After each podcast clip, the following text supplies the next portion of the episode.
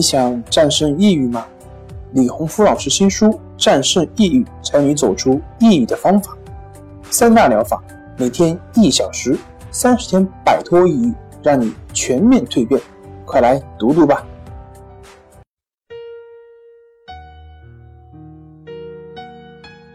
病友的深夜独白，你能看到自己的影子？你在说，我在听。如果你想和我聊聊你的故事，请添加微信 s u 零二一二三四五六七八九。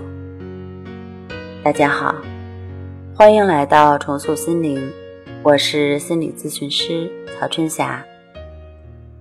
今天我们来聊一聊强迫性穷思竭虑，你以为想通了就好了吗？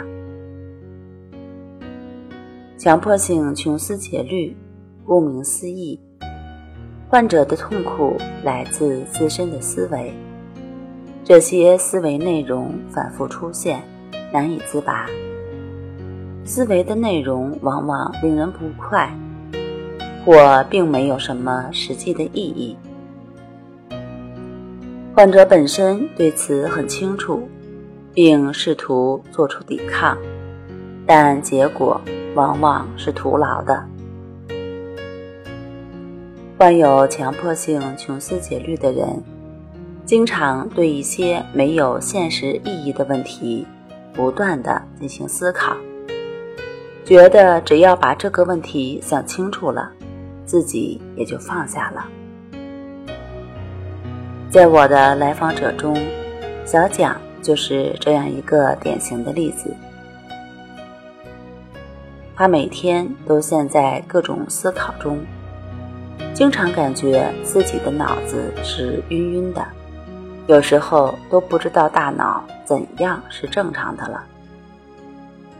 于是就每天不停的思考，脑子怎样才算是正常的。后来他似乎想通了，可接着又一个问题出现了。因为偶然看到一篇心灵鸡汤，文章上说最好是集中精力去做一件事儿，他就想，怎样才算是集中精力做一件事儿呢？